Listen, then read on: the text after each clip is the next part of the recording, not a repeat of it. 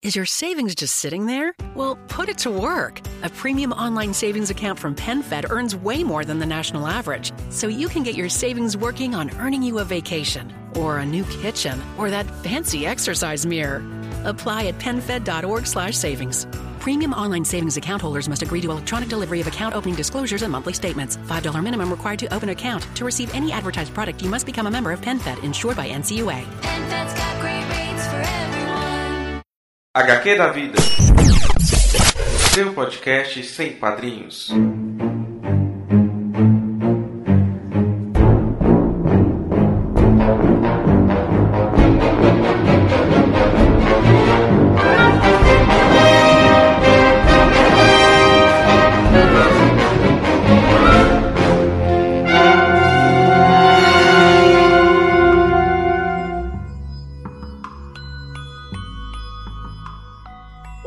Olá pessoal, aqui é Dan Carreiro. Olá, pessoal. Aqui é Aline Coroglian. Olá, pessoal. Aqui é Beatriz Santos. Eu sou o Sidney Andrade e esse é o HQ da vida número 24. Olha que número mágico.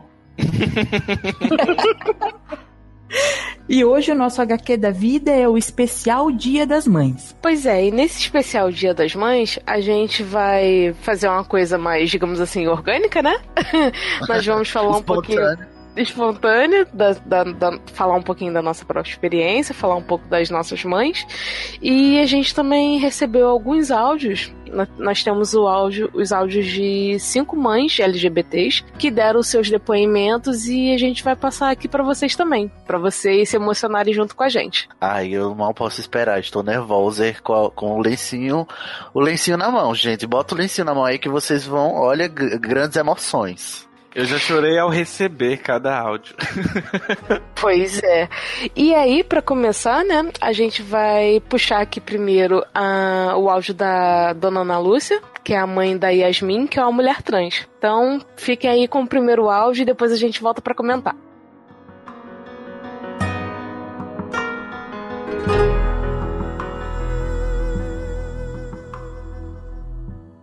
Meu nome é Ana Lúcia da Silva Barreto, sou a mãe da Yasmin, sou doméstica. No momento eu estou cuidando do meu pai, que é acamado, e a Yasmin é uma filha para mim muito importante, né? E dona Ana, é, como que foi a Yasmin mais novinha e quando é que você teve uma percepção sobre, sobre ela e como que você viu ela se descobrindo, né? E se percebendo desde a infância e como que você lidou com isso? Eu percebo que a senhora é, é uma mãe muito amorosa e Yasmin também fala com muito amor da senhora. Como que vocês duas se organizaram inicialmente aí? Bem, Danilo, é assim. A Yasmin desde criança já gostava de brincar com meninas, né? Brincar de boneca, dessas coisas. Nunca gostou de brincar de carrinho, né? E com o tempo que a gente foi descobrindo o jeito de ser dela, então eu já ficava com a pulga atrás da orelha. Só que, é, como diz assim, as mães é, querem ver e não querem ao mesmo tempo, né? Mas como ele- ela disse que eu sou uma mãe é, liberal, como eu sou uma mãe que entende as coisas, eu cheguei para ela e perguntei, né? Eu chamei ela para conversar. Vamos conversar. Aí eu falei assim, é o seguinte, assim, é, eu gostaria muito de saber se era exatamente isso que você quer para você. Aí ela disse chorando e eu também estava chorando e ela disse é mãe. Eu disse eu vou lhe dizer outra coisa. Você sabe como é o mundo lá fora, que o mundo lá fora não aceita as pessoas do jeito que elas querem ser, né? Do seu jeito. E é muita discriminação e você sabe como é. E eu jamais gostaria de ver alguém lhe maltratando, lhe machucando. É, é difícil? É. Mas o que, que a gente pode fazer? É filho, é filha, entendeu? Seja ela como for. É filha. Na época, ela tinha uns sete anos, uns sete para oito anos. Eu já percebi o jeito de ser, né? Mas quando converse- chamei para conversar, ela tinha uns 15 anos, de, de, de 13 para 14, 15 anos, sua faixa etária. Eu queria dizer o seguinte: o que eu diria para as mães é que, apesar de ser o que é o seu filho, não despreze, apoie, porque enquanto a gente renega um filho dentro de casa, o mundo ensina coisas ruins, né? Leva para o mundo errado, para o mundo do crime, para o mundo da prostituição e termina como a gente vê muitos aí sendo mortos, né? Eu apoiei o meu desde o começo. E, no começo o pai dele não queria aceitar, né? Eu fui falei para ele, ele pode ser o que for. Ela pode ser o que for, desculpa. Mas é minha filha, tá entendendo? Então é isso que eu digo para elas, que apoiem suas filhas, a, seja o caminho que eles queiram seguir, que eles apoiem, não abandonem, porque se abandonar, o mundo abraça de outro jeito, como vocês sabem, né? Então é esse o recado que eu deixo para as mães que têm filhos, que têm filhos que tendem para o lado para esse lado, né? E desejam, querem viver uma vida diferente. Então, eu digo para as mães que confie nas suas filhas, acredite, entendeu? E não despreze, não despreze, apoie. É o que eu faço com a minha filha Yasmin e até hoje, graças a Deus, é, é, nós somos amigas. Como ela disse que eu sou, eu não sou mãe, eu sou amiga, convidente. é, tudo, eu sou tudo de bom para ela, tá entendendo? Quando as, as, as amigas dela perguntam, que eu já, já tive aqui na minha casa, eu recebi várias visitas das amigas dela, né? Que são iguais a elas, né? A ela. Eu, aí ela diz assim, vale Yasmin. Como é que tu que tua mãe te aceita desse jeito? Como é que tu trata tua mãe? Aí ela vai dizer assim, ela não é só minha mãe, ela é minha mãe, minha amiga, minha confidente, ela é tudo na minha vida. É isso que ela responde. Então, é, eu digo para as mães que aceite, porque seus, seus filhos, suas filhas vão reconhecer tudo isso que a minha filha me reconhece, como a minha filha me reconhece, tá bom? Beijo. Tá bom, fica com Deus você também, meu querido. Que Deus te abençoe sempre, viu? Feliz Páscoa. E se você precisar de uma mãe, estarei aqui, tá bom? Não se preocupe, eu sou mãe da Yasmin, como sou mãe das amigas dela, tudinho como elas dizem. Se você precisar, meu amigo, de uma, de uma mãe, eu estarei aqui, certo? Para conversar com você, a hora que você precisar, tá bom? Beijo, Jesus te abençoe. O mais massa dessas conversas com todas as mães que a gente teve é que sempre elas, ao conversar, né, e, e a gente acaba falando um pouco de mim, ela falando um pouco dela, até a gente de fato ir, de, ir direto ao programa, né, ao áudio. E aí, quando eu comento da minha vida, elas sempre falam essa mensagem de Dona Ana Lúcia, que é maravilhosa.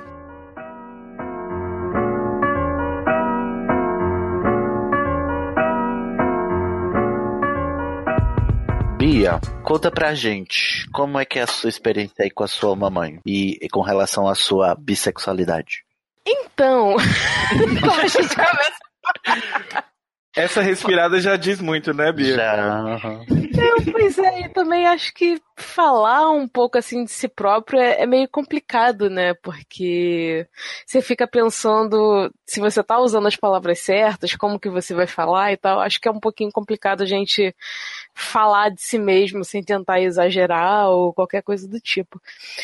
Então, mas no meu caso, é, quando eu comentei com a minha mãe essa coisa da, da minha sexualidade e tudo, é, para mim, na realidade, foi uma, foi uma surpresa não tão agradável. Porque, assim, dentro de casa a gente sempre teve um diálogo muito aberto tudo. Sempre conversei com a minha mãe sobre tudo, desde livros até questões relativas a feminismo, LGBT, antes mesmo de ter o, o aporte teórico para isso, né? Até antes de entrar na faculdade e tudo. Então a gente sempre teve muita abertura. Então eu achei que quando eu me entendi bissexual, eu achei que a conversa seria muito mais tranquila. Só que não foi. Ih, É, pois é. E aí foi meio complicado, porque num primeiro momento teve aquela reação de ué, mas como assim bissexual? Você sempre namorou meninos. Aham. Tipo, aquela coisa que a gente sabe que a pessoa fica tão surpresa, talvez, quanto eu, quanto me entendi. Então, no primeiro momento foi essa, aquela coisa de, nossa, mas, mas como? Mas você não parece, mas você nunca, digamos, deu pinta nem nada, entendeu? E a Uhum. gente conversou, eu expliquei a, a situação, como eu me entendi e tal. Só que aí eu senti que a gente, a nossa relação, que era muito próxima, ficou um pouco abalada por algum tempo. E então, tipo assim, acho que teve aquele processo de a pessoa receber uma notícia que talvez ela nunca esperasse e entender aquilo e maturar e pensar sobre e ver que de repente não era nada demais, né? Então, por um por volta de um ano e pouco, a gente a nossa relação ficou meio conturbada assim. A gente não, a gente passou de, a gente se falava muito de uma abertura muito grande a ser um pouco mais restrito. Aí o que aconteceu? Eu tava no início da faculdade de letras, assim, só fazendo um parênteses aqui, é que o pessoal, a gente brinca muito que letras tem essa coisa de você entra na faculdade e você até determinado período ou você permanece hétero ou você descobre que não é, né? Não, eu sei, sim. Eu, eu também fiz letras, sim, posso atestar. Pois Eu é, não isso é- terminei, mas eu fiz letras e mesmo assim já foi suficiente. É, pois é, é, é engraçado que é meio como um rito de passagem, né? Uma, uma parte que você começa a se autoconhecer. E realmente foi o que aconteceu comigo também. Eu fiz É. letras, mas eu já cheguei viado à quinta potência. Danilo é imperativo até na verdade, né, gente? Até assim, até assim, amiga, pô, não dá, cara, não dá. Mas não Mas terminei. Não tem meio termo, né? Ô, não. você fez letras também, só pra gente É, é. fechar o Não, aqui. não, eu não, não vou integrar esse. Ah, não vai poder desculpa. Mas fez história, Eu já né? ia dizer, ah, Eu fiz história, mas eu fui Ah, fazer tudo irmã, história. amiga. Tudo irmã. Letras e história. Oxe, ali no bloco vizinho, no bloco vizinho, era um monte de fazer. Mas então, eu também já fui, cheguei na, na história lésbica a quinta potência também, porque eu já fui fazer velha. Não, mas é, então são várias irmãs, então tá tudo em casa, então tá tudo certo. Uhum. E aí, realmente, tal, depois, é, agora falando um pouco mais sério, além de- dessa coisa da, da descoberta da sexualidade, a faculdade de letras é, para mim, foi a abertura de vida, assim, de mundo, mas isso são outros 500. Mas então, aí aconteceu que eu tava no início da faculdade e tal, eu tava num, num relacionamento conturbado com uma mulher, que, tipo, foi a primeira namorada que eu tive até hoje, e era muito conturbado, porque eu, eu tinha explicado pra ela, né, a minha situação e tal, só que ela era aquele tipo de pessoa muito controladora, então sempre ligava pra. ficava assim naquela neura de com quem você tá falando, é, que hora você vai, que hora você vem, então era meio que um relacionamento abusivo mesmo. Então não deu muito certo. A gente terminou o relacionamento. E aí, pouco tempo depois, é, eu estava numa aula de literatura portuguesa. É, em, que tava- em que o professor estava passando cantigas medievais, aí junta tudo também, porque para quem não sabe, eu, tô- eu sou medievalista. Aí a, a É. Idade Média, é, a Idade Média traz as coisas pra gente, né? Aí tô eu na, aí tô eu na, na aula de literatura portuguesa e tal, e aí eu conheço meu atual senhor, esposo e tal, Mário Márcio, que também é podcaster e tem um podcast do que é chamado YouBookcast, que ele fala de literatura. E a gente começou a namorar. E aí eu fui percebendo que a gente namorando é, é engraçado isso, né? Porque eu não, eu não sei porque a gente nunca mais conversou sobre isso. Mas eu senti que quando eu e o Mário nós começamos a namorar, meio que a minha mãe, tipo, se acalmou, sabe? Como se fosse aquela coisa Ah. de, ah, é só uma fase, passou, est- estamos voltando ao normal, entre muitas aspas, sabe qual é? Então, assim, Aham. eu vi. É, eu sentia. Você e sua mãe, é, quer dizer, você do. Porque isso é, é isso é, é parte do apagamento bi, né? Também, inclusive, Uhum, achar que é uma é, fase, pois né?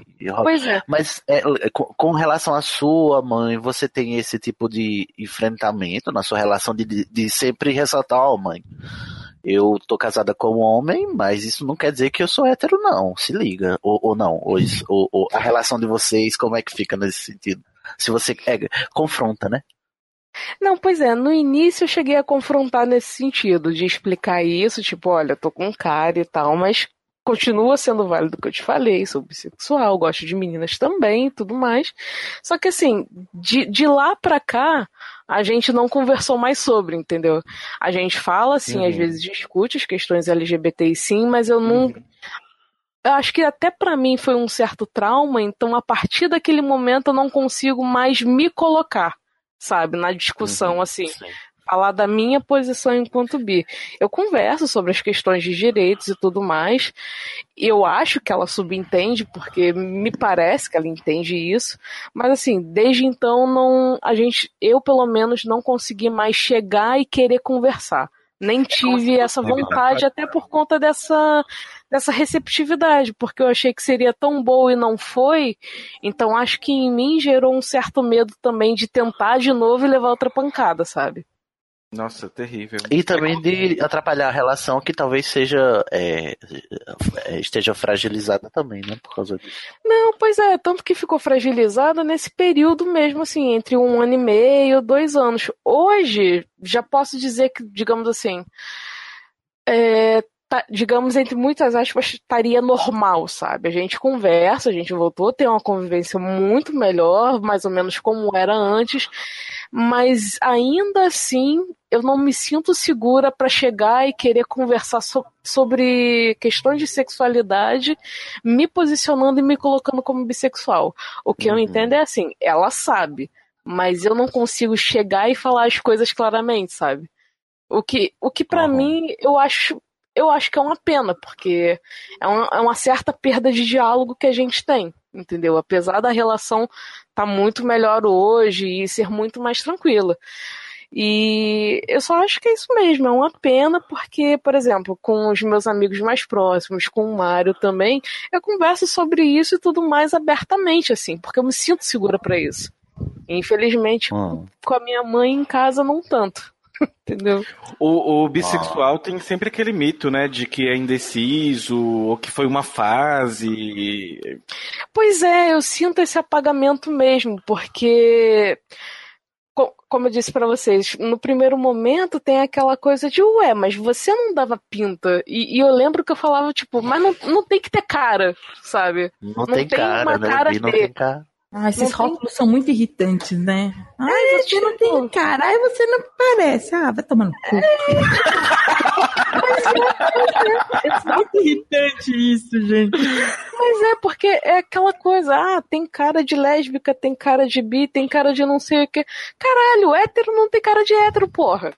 Exatamente. Hétero só é chato, né? E assim, é, muito. E é A complicado. gente tem até amigo que tem. Tem uns até amigos É. que. E é complicado porque às vezes você, não só isso assim em relação às mães, como a gente vai tratar hoje, mas na vida toda, né? Às vezes você se sente tão próximo de uma pessoa, até mesmo de um amigo, e você vai falar uma coisa que, poxa, é normal, é tão tranquilo e tipo, é como se você tivesse feito algo errado, sabe? É, é muito ruim e muito difícil essa recepção, porque ao mesmo tempo que você se decepciona, mas aí você também tem que entender que de certa forma você decepciona o outro, e você não entende por que, que você decepciona o outro. É um dilema entre respeitar os pais e ter sua liberdade de ser quem você é mesmo, né? Sua própria individualidade. É- É uma, uma- um limite muito ruim ao se cruzar, porque causa dor de cabeça e sofrimento, né? Não, exatamente, é um mas- desnecessário, né? Uhum. Sim, sempre. Desnecessário. Gente, mas a- as nossas mamães aqui que mandaram áudios, elas são todas fofas. A gente vai escutar agora o segundo, a segunda mamãe do dia, que é a Maria Elga, a mãe do João Maria, que é homem trans. Escutem aí o depoimento da mamãe Maria. Oi, gente, tudo bem por aí? Bom, meu nome é Maria Elga, eu sou enfermeira, sou gerontóloga, né? E sou a mãe do João, dessa coisa linda, fofa e maravilhosa que eu tenho. Então, vou contar para vocês um pouquinho da minha experiência. É, Lembrando que, acima de tudo, está o amor. É assim que a gente conquista o nosso espaço, é assim que a gente vence as nossas lutas, as nossas batalhas. O início não foi fácil. Por dois motivos principais. O primeiro foi a falta de conhecimento sobre o assunto. E o segundo, muito medo. Medo do preconceito, medo do que poderia acontecer quando realmente ele assumisse é, e aceitasse a decisão de mudar, né? Então eu tive muita dificuldade em usar os termos adequados, corretos no masculino, trocava sempre, repetia o nome de batismo, usava pronomes errados. Foi uma luta para usar esses termos de maneira correta, quando eu me referia a ele. Depois, quando eu vi que era isso mesmo, eu comecei a pesquisar pesquisar sobre o assunto, é, me deparei com vários depoimentos, com dificuldades, com rejeição, preconceito, medo, angústia, e vi que tudo isso era normal, no sentido de que os pais, eles passavam por isso realmente. Então eu passei a ler sobre o assunto, é, filmes, assistir depoimentos, entrevistas, report- reportagens, e aí fui amadurecendo, né? Tudo isso na minha cabeça, dentro de mim, no, no coração mesmo, para poder é, ver as coisas de outra forma. E assim, eu sempre senti, né? Porque dizem que coração de mãe não engana. Então eu sempre soube que havia algo. Algo não estava encaixando direito. Então, depois, com o passar do tempo, o meu amor por ele falou assim muito, mas muito mais alto. É, e eu percebi que ele precisava de respeito, de aceitação, né? Então eu teria que dar o primeiro passo para que isso fizesse sentido e para que ele também se sentisse seguro, né? E esse foi o primeiro passo, foi o aceitar o novo, o desconhecido e apoiar. Então eu falo para todas as mães, se vocês querem ver, ver realmente seu filho feliz, é, se você quer realmente sentir que seu filho é, aceita realmente o que está acontecendo, né? É o que a gente pode fazer? É aceitar.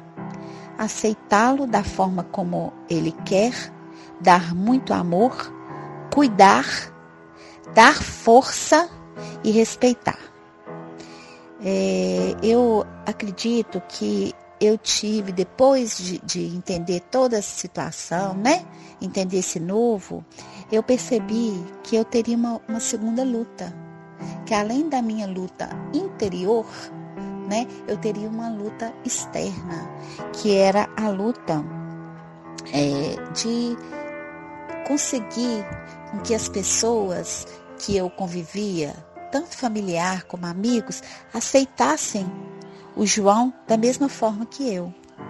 Então, essa foi uma dificuldade grande também, porque é, as pessoas que são familiares, amigos, é, também teriam essa dificuldade, né? Então o que, que eu fiz? Lutei com toda a minha força, com toda a minha garra, com toda a minha coragem, para que as pessoas pudessem entender e amá-lo da mesma forma, indiferente de como ele se, se apresentava fisicamente, é, indiferente do seu comportamento, né? Então, uh, hoje eu já falo com as pessoas com a maior tranquilidade sobre o assunto, né? Todos os amigos familiares já sabem da mudança, respeitam a decisão dele. Então, nessa relação, é, essa relação, tanto minha quanto das pessoas que convivem com ele, convive comigo, é uma relação de amor, de respeito e de cumplicidade. Sem isso não tem como. É, não vai existir, né? Uma forma melhor do que o amor, do que o respeito é, e, e acreditar nesse diferente, né? Aceitar as diferenças é o mais importante. João, beijo, beijo, beijo.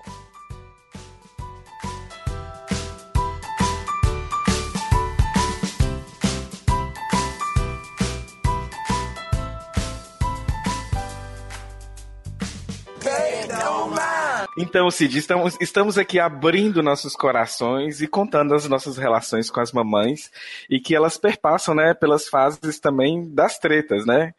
E, ah. e assim, né, nem sempre são flores e nem sempre também são esses áudios maravilhosos que a gente recebe.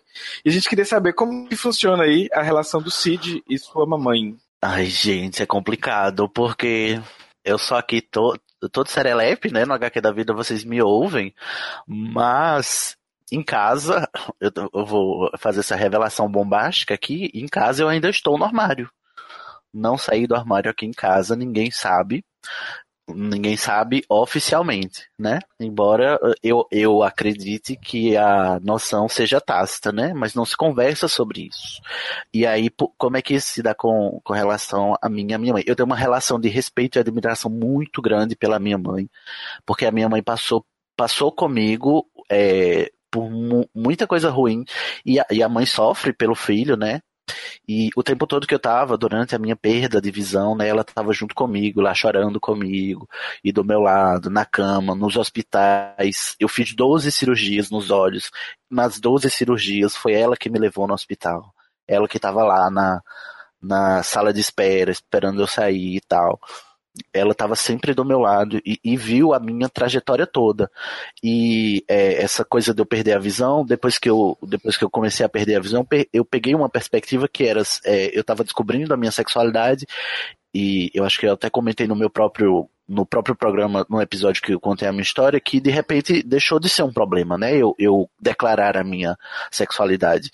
E eu acabei fazendo tratando isso com naturalidade. Só que como eu não vejo abertura na minha família para isso, porque meus pais, meus avós, meus tios, todos são pessoas. Bom, eu vivo numa cidade de médio porte do, da, da Paraíba.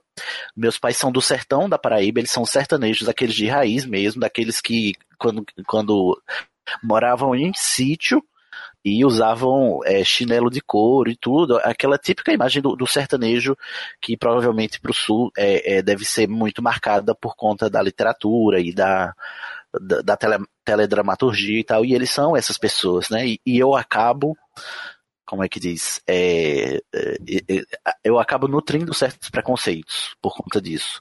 Embora grande parte da minha família seja um, um, um grande é, saco de cocô mesmo, né? Eles são uns bosta, uns merda, uns embuste e tal. Na minha casa, não. A minha mãe não. A minha mãe é a pessoa mais maravilhosa do mundo. E eu acho, assim, eu, eu me sinto mal de não conseguir contar para ela, embora eu ache, eu saiba, eu, eu acho não. Eu saiba que ela, no fundo, ela desconfia, mas ela, eu percebo que ela não tem palavras para me abordar sobre isso. Ela não tem, é, eu acho que nem, é, como é que diz? É, nem, ela não sabe nem como lidar com essa informação verbalmente para me abordar e tal. E eu, eu tô no armário, eu só tô no armário ainda em casa por conta da minha mãe. Mas não porque eu tenho medo da reação dela, porque eu tenho certeza que na hora que eu dissesse, ela iria me acolher e iria eh, me abraçar e não ia mudar nada, sabe? Só que eu tenho medo de eu causar um, um dano a ela, dela não saber reagir. E eu fico esperando, até, até hoje, eu estou esperando o dia que ela vai chegar pra mim e me perguntar, porque aí eu vou saber que ela tá pronta pra ouvir, né? Eu acho, eu, eu acredito, eu acho que até na terapia eu disse isso, eu fico aguardando o momento que ela vai me abordar, porque eu tenho medo de machucá-la com essa verdade que eu acho que ela não lidar. Talvez eu esteja subestimando, é claro, né?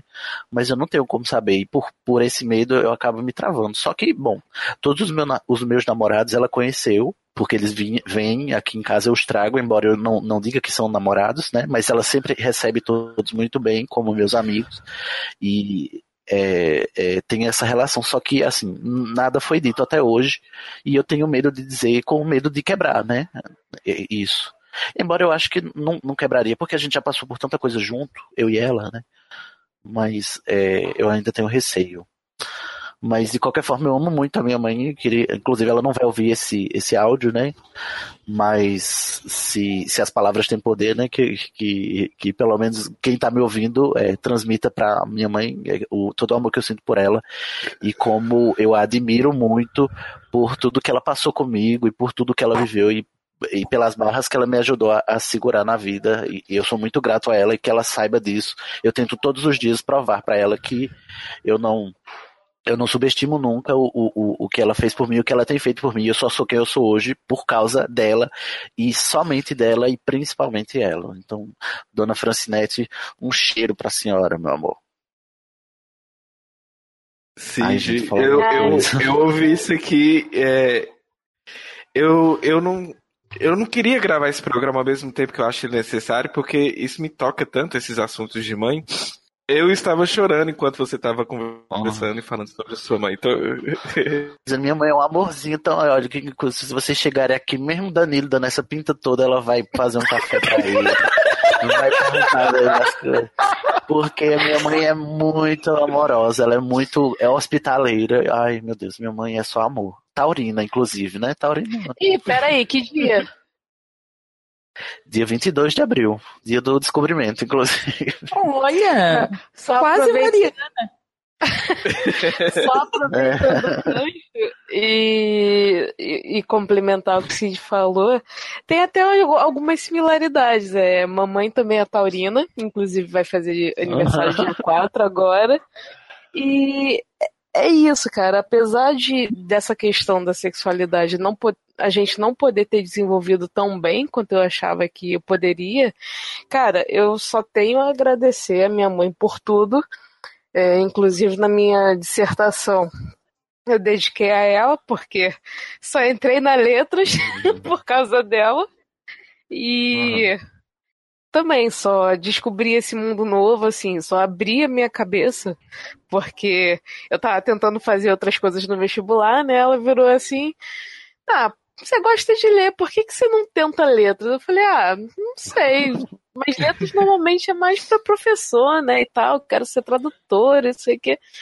Ah, tenta mandar, tenta, tenta se candidatar para letras e tal. Eu falei, tá, pode tentar. Era o último vestibular que eu ia fazer para federal, foi o vestibular que eu passei.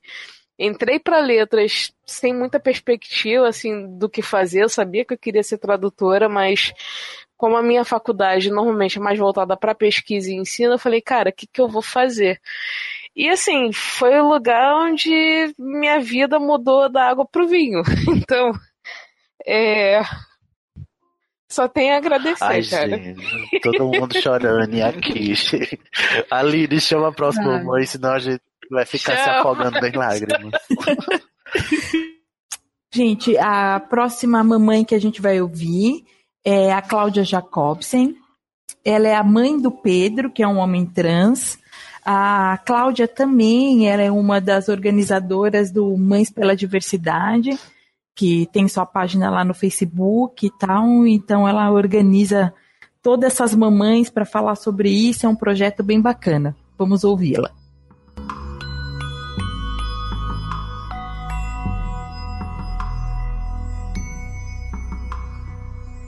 Olá, meu nome é Cláudia Jacobsen, eu sou mãe de um homem trans, o Pedro Jacobsen.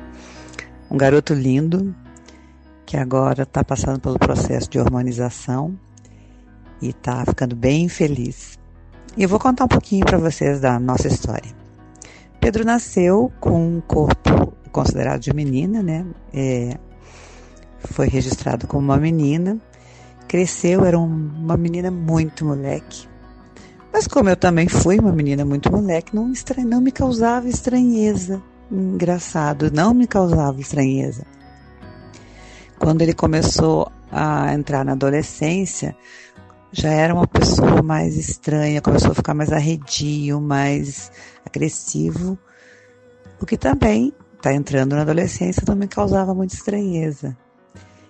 Ele fiquei sabendo é, da, da condição do Pedro através de uma mensagem para uma amiga e fui perguntei para ele e ele negou. Ele falou não, não, isso foi uma brincadeira que fizeram comigo e tal. Eu falei olha, é porque normalmente as pessoas acham que você ser chamado de homossexual ou de bi é um motivo de brincar e não é, né? Porque isso é normal. Porque para mim era normal. Eu convivi muito com homossexuais, com bissexuais, e não era para mim uma, uma coisa anormal, né? Porque eu via afeto nessas pessoas, eu via o amor, né? Não só a promiscuidade que normalmente as pessoas veem como se fossem todos promíscuos, enfim. E seguiu.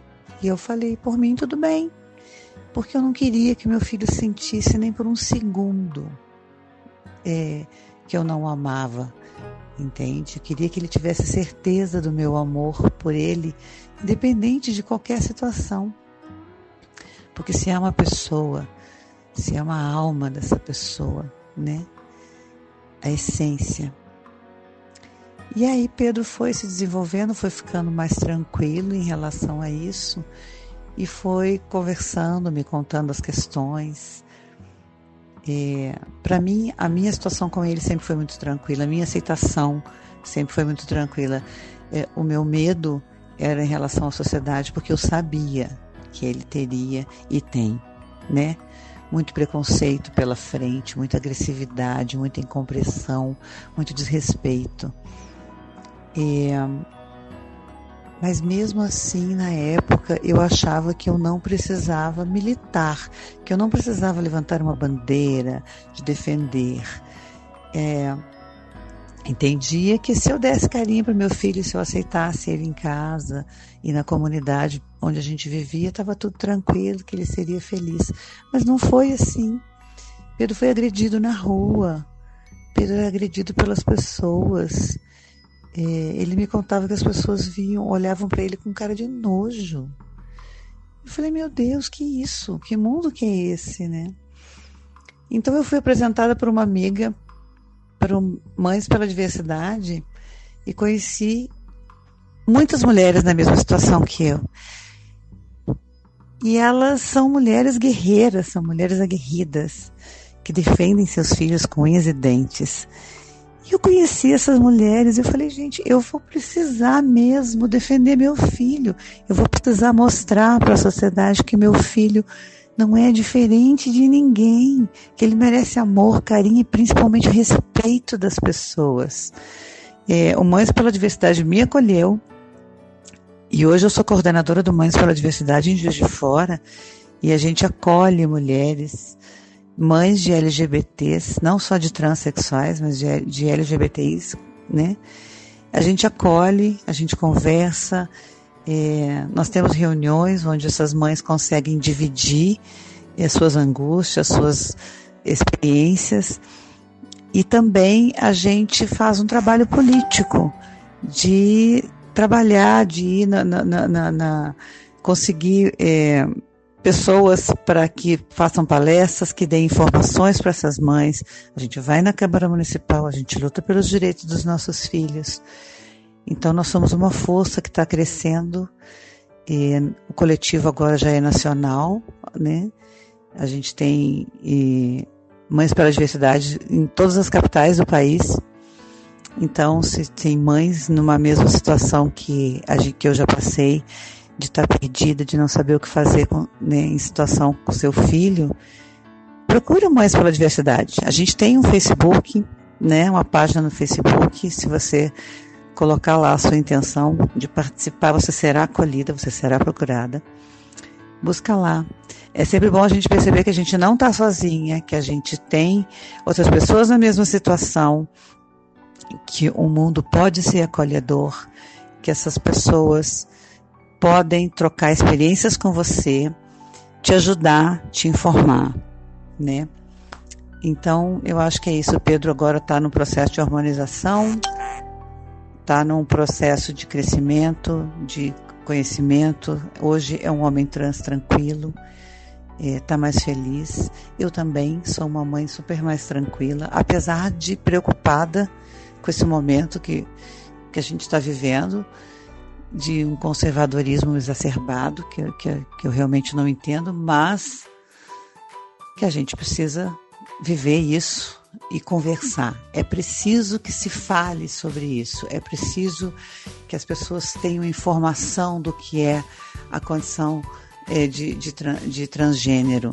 É preciso que se converse sim, para que eles não fiquem isolados num gueto, porque todos temos diferenças, todos somos, temos nossas particularidades, né? Então é preciso que se fale sim, é preciso que as crianças entendam o que se passa, porque se o meu filho tivesse conhecido alguma pessoa transexual ou que se soubesse dessa condição, ele não teria passado por tantos conflitos. Então é, é preciso que se converse, é preciso que se fale muito. E eu agradeço muito o espaço para poder falar sobre isso, para poder divulgar sobre isso, para que outras mães percebam que não estão sozinhas. Tá bom? Obrigada e um beijo para todo mundo.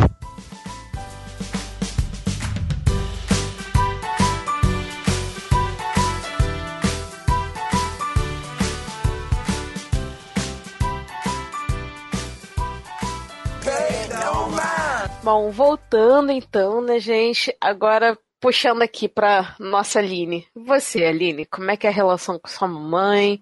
Como é que é essa coisa assim? Vocês conversam muito? Como é que é essa relação? Fala pra gente. Ai, ai, eu e minha mãe. Todo mundo respirando. Todo mundo respira, gente. Mãe é um Eu- negócio, né? Que mexe, Mãe é né? uma coisa que mexe muito com a gente. Eu e minha mamãe, mamãe Iracema, eu eu sempre soube, né, que eu era diferente, sempre me identifiquei como mulher lésbica e minha mãe é uma pessoa, sempre foi uma mãe que, meu, é uma mãe maravilhosa. Minha mãe sempre cuidou de mim, sempre fazia tudo para mim, sabe? Sabe aquele café da manhã, às sete horas da manhã? Minha mãe nunca me deixou não ter uma mesa feita para sair para a escola, ou para ir para o cursinho, ou para ir para a faculdade. Eu saía para o cursinho cinco horas da manhã, ela levantava junto comigo para me fazer um café, para fazer um pão. Sempre foi uma mãe assim, sabe? Ela perdeu a mãe dela aos 13 anos e aos 11, aos 11 anos ela perdeu a mãe. E acho que ela fez de tudo para ser a mãe que ela nunca teve, né? Então eu e meu irmão a gente sempre foi cobertos de amor, de atenção, de, de carinho, de tudo de maravilhoso. E eu esperava da minha mãe muito mais compreensão. Eu estava muito segura ao falar com a minha mãe, né? Quando eu fui me assumir para ela. E infelizmente a compreensão dela não veio. Foi, foi, foi bem duro. Minha mãe, meu, ela despirocou total, assim, ela não, não conseguiu compreender. Para ela foi uma frustração gigante e ela chorava muito. Ela perguntava milhões de vezes onde é que ela tinha errado, né? Por que, que aquilo estava acontecendo com ela. E assim, cara, foi foram meses muito difíceis para mim, assim, porque eu toda a minha vida, é, como o Cid falou, eu já eu já me sentia uma decepção, né? Porque eu sabia que uma hora isso eu ia ter que entregar para ela a decepção, porque é isso que a sociedade nos coloca, né? É, é, a sociedade nos coloca como pessoas menores que isso. Então, é, eu sempre fui extremamente bem na escola. Eu pedia para ir para a escola. Minha mãe nunca foi chamada à escola. Minhas notas sempre foram lá em cima. Eu pedi para minha mãe estudar num, num, colégio de integral no meu colegial, então eu passava 12 horas dentro de uma escola quando adolescente. É, eu passei na faculdade, eu fui a primeira da minha família a se formar. Eu passei num dos concursos públicos mais difíceis do Brasil, que é o Judiciário Federal. Então eu sempre fui tentando ir além porque eu sabia que eu, que eu tinha que entregar, entregar essa decepção a ela, né? E foi, putz, foi muito duro, a gente discutiu muito. É, a gente fica tentando gente, compensar com é, outras coisas exatamente. e não. É. Essa foi a minha vida toda, assim. E, e eu falava isso para ela, né? Eu falava, mãe, mas qual é o meu problema? Eu não sou uma filha que nunca te deu problema, eu sou uma filha que nunca fez nada de errado, que você nunca foi buscar na delegacia, que, que nunca né, usou drogas, que nunca é, chegou em casa um dia, uma hora depois daquilo quando você né, havia me mandado chegar quando adolescente. Então, qual é o meu problema, né? Então a gente discutiu muito, foi duro, eu sofri, ela sofreu demais. É, o tempo foi passando, ela melhorou um pouco, mas isso não quer dizer que minha mãe ela me, me aceita completamente. Cara, no dia do meu casamento eu falei, mãe, você vai? Primeiro ela falou que não ia. Aquilo para mim, cara, foi uma estaca dentro do meu coração. Eu falei, eu não acredito que no dia mais feliz da minha vida eu não vou ter minha mãe. Mas daí eu falei para Lu, é, melhor que seja assim. Daí ela mudou de ideia. Ela foi. Era melhor não ter ido, porque ela cagou todas as nossas fotos. Mas depois, cara, a cara de enterro dela nas fotos. Mas depois eu e a Lu, a gente pegou aquelas fotos, a gente ria, sabe? A gente conseguiu rir, sabe? Porque virou piada aquilo, né? Olha, caraca, é. na Mas, só te interrompendo um pouquinho, Aline, é, é isso que eu acho bizarro, né, gente? Porque a gente se cobra tanto, a gente faz assim, tenta ser uma pessoa melhor, tenta fazer as coisas corretas e tal. E aí, quando você conta uma coisa dessa que é importante pra gente, porque a gente tem. Eu acho assim, importante a gente saber a nossa identidade, a gente poder viver as nossas identidades, sabe? E aí a gente sendo a filha maravilhosa, a gente chega, fala, e, e, é como se nada disso valesse a pena, sabe? Como se todo o resto fosse insignificante. Exatamente. E é, isso é, machuca muito no primeiro machuca momento. muito porque é como se você tivesse sido apagado, sabe? É. Essa é a sensação que eu tenho. É como se uma grande borracha gigante tivesse passado em cima da Aline. Uhum. Essa sensação que eu tenho. E daí ela foi com aquela cara de bunda total. foi. Ficou até. Depois ficou engraçado assim, mas, tipo, ela foi, entendeu? Acho que eu, sei lá, acho que eu teria me doído muito mais se ela não, não tivesse ido. É, então, daí, enfim, daí são muitos enfrentamentos, tal. Eu tento explicar para ela, mas eu sei que ela carrega um pouco de vergonha, infelizmente, né? Na hora de falar, ah, eu não falei para fulano que você saiu de casa, né, quando eu vim morar com a Lu e tal. Eu falei, ah, mãe, você fala aquilo que você quiser, tipo, não importa. Eu falei, ninguém paga as minhas contas, muito pelo contrário, né? Isso, todas são minhas e eu sei quem eu sou, então se você quer falar, se você não quer falar, tipo, problema seu. Eu não me importo mais em, é, em cima disso. Então a gente tem alguns enfrentamentos, mas ela ela criou uma bolha na cabeça dela para se defender, entendeu? Então ela, tipo, é, é o que ela fala para mim. Ela olha a Lu não como a minha esposa, como uma amiga. Hum.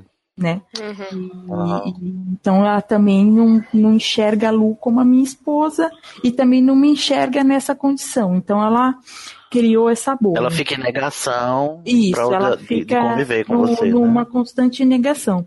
Cara, eu sofro muito, muito. A, a Lu cansa de, de me pegar nos braços porque eu choro muito sentida, sabe? Uhum. Muito sentida, porque. porque primeiro porque eu me sinto inútil, né? E frustrada também, porque eu tô aqui, eu tô no HQ da vida, eu falo para centenas de pessoas como a gente tem que proceder, por que, que a gente não pode ser assim, por que, que a gente não pode ser assado, e eu não consigo convencer a minha mãe uhum. do quanto o preconceito é ruim. Então, às vezes, eu chego um caco, sabe? Não, eu te entendo, Aline. E... Mas o problema é justamente esse, cara. É, eu acho que de repente a gente fala tanto, a gente tá tão inserido nessas coisas, mas saber que as pessoas que a gente ama e que, tipo, a gente queria mais próximo tivessem essa visão mais ampla da vida, conseguissem enxergar além daquele padrão que elas aprenderam a vida inteira, eu acho que é mais difícil para a gente lidar com isso quando a gente sabe que a gente tenta, que a gente não consegue, do que com qualquer outra pessoa. Porque se eu comentar com qualquer outra pessoa de quanto esses preconceitos são horríveis, de como a gente tem que todos nós, héteros ou não, lutar pelo direito das minorias, dos LGBTs, dos negros e de todo mundo, se um cara que eu não conheço lá fora na rua me ignorar e mandar eu tomar em qualquer lugar, foda-se, sabe? Isso é uma coisa. Exatamente. Agora, quando eu tento conversar sobre isso, como eu agora até parei um pouco, mas que eu fazia muito mais com meu pai e eu não consigo ter essa resposta também. E, tipo, até querendo falar, tipo, seu desgraçado, para de falar merda, até porque você tem uma filha em casa que você não conhece. Isso é Ah. mais difícil, É. entendeu? É muito mais difícil. Porque realmente é aquele lance. São pessoas que, apesar de todos os problemas, a gente ama. A gente queria que elas tivessem uma cabeça melhor, vissem que essas coisas não são nada demais, que cada um é a vida de cada um e que cada pessoa tem que ser respeitada, mas elas não entendem isso, infelizmente. É, infelizmente. E aí, Às vezes me dá muito aquela sensação de casa de ferreiro, espeto de pau, sabe? Eu faço Exatamente. coisa assim Sim, da vida. sim. você falou tudo. Sim. Aí eu fico Não. assim, porra, eu falo pra. É, o que a Aline mencionou agora mesmo, eu penso muito nisso também, Aline. Eu falo, eu tô aqui explicando coisas que às vezes nem eu mesmo entendo pro povo entender e, e um mundo melhor e tal, e, e dentro de casa eu tenho que me re- recluir, ou eu tenho que me recolher porque, as, porque, bom, eu não moro só com a minha mãe em casa, eu moro com mais cinco pessoas além da minha mãe, né? E, é, eu tenho que me recolher, assim, não, não expressar isso, porque em casa eu não consigo essa, essa abertura. É meio frustrante, meio não, é bastante frustrante. É. Muito frustrante. É muito frustrante, cara. Então daí a gente entra nesse embate, né? Que eu tenho que respeitar minha mãe. Minha mãe tem 75 anos, veio de uma criação dura, e, e então eu também tenho que ceder a ela, né? E e cara, eu tenho que confortar o meu coração, porque eu sei do amor dela, né? A minha mãe também nunca me agrediu verbalmente, nunca me enxotou de casa, é, nunca, sabe? Às vezes ela dá umas palavras duras, mas nunca foi estúpida ou, ou foi agressiva com a minha esposa. Então a gente vive numa família muito unida, tal. Então a gente tem, eu tenho que, que entender que para ela as coisas são assim. E, e eu não vou conseguir chegar para ela e colocar toda essa teoria que eu tenho dentro de mim e, e- e tudo aquilo que eu prego e tudo aquilo que eu milito e tudo aquilo que a gente né bate tanto e faz, faz o tantos enfrentamentos por aí né? Mas eu fico sentida porque cara eu acho que não tem sensação pior para um LGBT do que nunca ter sofrido nem na rua nem no emprego e você vê o preconceito só Hum, seu sim. só dentro de casa Ô, Aline, uma dúvida. É, quantos anos que você tinha quando você saiu do armário? Eu tinha, eu demorei, mas eu tava com uns 25 por aí. Provavelmente você deve ter me dito no HQ da vida, né? É. Agora que eu tive esse insight. É. Mamãe, eu te amo imensamente. Eu daria a minha vida por você, assim como eu sei que você daria a sua por mim. Eu sei que você não, não vai ouvir isso aqui, mas eu tenho certeza que isso vai ficar aqui para a posteridade, para todos que ouvirem. Você tem é o amor maior do mundo que eu posso carregar por alguém. Te amo. Ai, que lindo. e, gente, agora nós vamos ouvir o áudio da Patrícia Cunegundes, que também é lá do Mães pela Diversidade. E ela é a mãe do Bruno, de 18 anos, que é gay.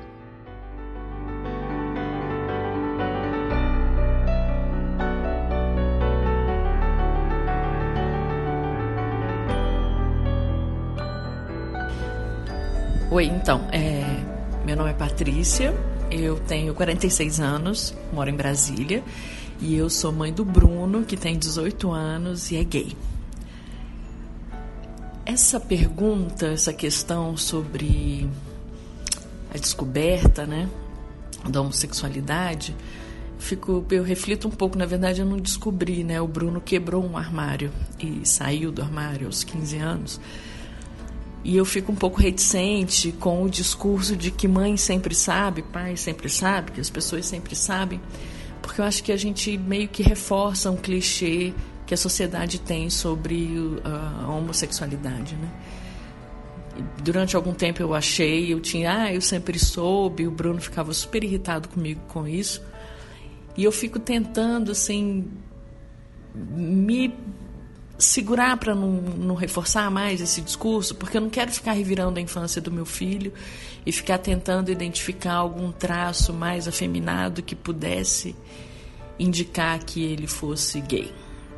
Até porque ele teve uma infância dentro dos padrões que a sociedade estabeleceu para meninos e meninas, né? Ele era um menino que tinha coleção de carrinho com o pai, sempre jogou videogame, jogos violentos, não era uma criança violenta, mas era o, o, estereótipo do menino que se espera, né, da sociedade. Portanto, eu não posso dizer que eu sempre soube. É, com 15 anos, o Bruno resolveu sair do armário eu, quando ele entrou na pré-adolescência, eu, eu comecei a sentir medo dele ser gay por causa do pai, pela reação do pai que eu achava que ia ter.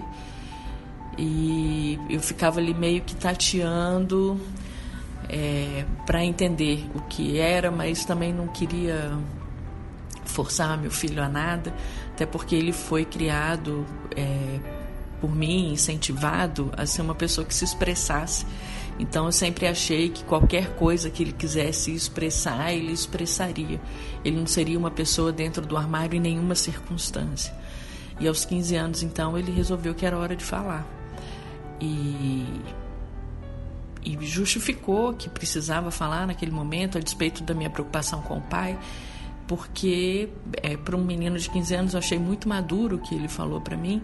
Ele disse que ele, ele tinha o direito de viver plenamente, construir a história dele, ir no encontro de família, um almoço de domingo, uma festa de Natal, um jantar de Natal, para ele contar dos namoros dele e não ficar mentindo, né? Porque se todo mundo tem o direito de fazer isso, porque ele não teria?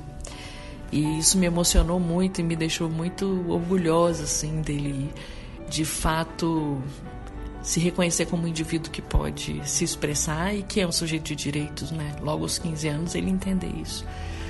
É, a reação do pai dele foi péssima, como eu previa. Foi uma ruptura familiar, com uma separação, não por isso, porque, claro, ninguém se separa por causa de um filho também, mas eu acho que o casamento já não vinha bem e, e eu não queria que meu filho convivesse com uma pessoa homofóbica e nem eu conviver com um homofóbico fez com que eu me separasse. E a gente saiu de casa e eu tive o apoio da minha mãe. Foi muito importante. A minha mãe é uma avó muito amorosa e foi uma mãe amorosa e eu acho que eu virei uma mãe amorosa por causa dela. A gente tem uma relação incrível com o Bruno e com a homossexualidade dele, que para a gente nem é uma questão. Então, os namorados sempre frequentaram a nossa casa. Hoje ele não mora com a gente, porque ele faz faculdade em outra cidade, está morando em Florianópolis. E sempre os melhores amigos, porque eu sempre agradeço ao universo de ter um filho gay, porque os amigos são os melhores, são criativos, são alegres, não tem preconceito. A minha casa é uma casa onde circula amor, circula amizade, circula criatividade. E isso porque o meu filho é gay, eu tenho certeza que os amigos gays dele são totalmente diferentes se ele fosse hétero e se relacionasse com outros, outras pessoas. É... E é isso, a gente tem uma relação ótima. Assim, a minha mãe é, ia shopping com o Bruno e o namorado, de mão dada, os meninos, e a gente sempre lidou muito bem com isso, não é uma questão para mim e para minha mãe, nunca foi. E um conselho que eu daria para as mães. Ai, eu, eu, vou dar um conselho meio óbvio, né? É, amem seus filhos incondicionalmente, porque os nossos filhos, eles estão sujeitos a tanta violência simbólica e física, né? Da hora que eles saem de casa até a hora que eles voltam, eles precisam saber que dentro de casa eles estão protegidos e que eles têm alguém que vai lutar por eles e que vai sair do armário com eles e tá ali para qualquer coisa. Isso é importante. São são jovens que estão sujeitos a ter mais depressão, a ter mais pensamento suicida do que os jovens heterossexuais, porque a sociedade, por uma pressão da sociedade, né? Então eu acho que nosso dever como pai e mãe, não só como mãe, de proteger os nossos filhos, né? de amar incondicionalmente os nossos filhos. Todo mundo quer ser aceito, né? Cada um tem seu jeito, quer ser aceito, e a gente tem que aceitar nossos filhos também. É, e, e para criar adultos emocionalmente fortes, né? E de saber que eles podem contar com a gente. Deve ser muito triste quem não pode contar com os pais. Então, esse é o meu conselho. É, e eu dedico é, esse Dia das Mães para minha mãe, que é a melhor avó que meu filho pode ter, e é uma companheira, e para o meu filho, porque ter um filho gay me tornou uma pessoa melhor e uma mãe melhor.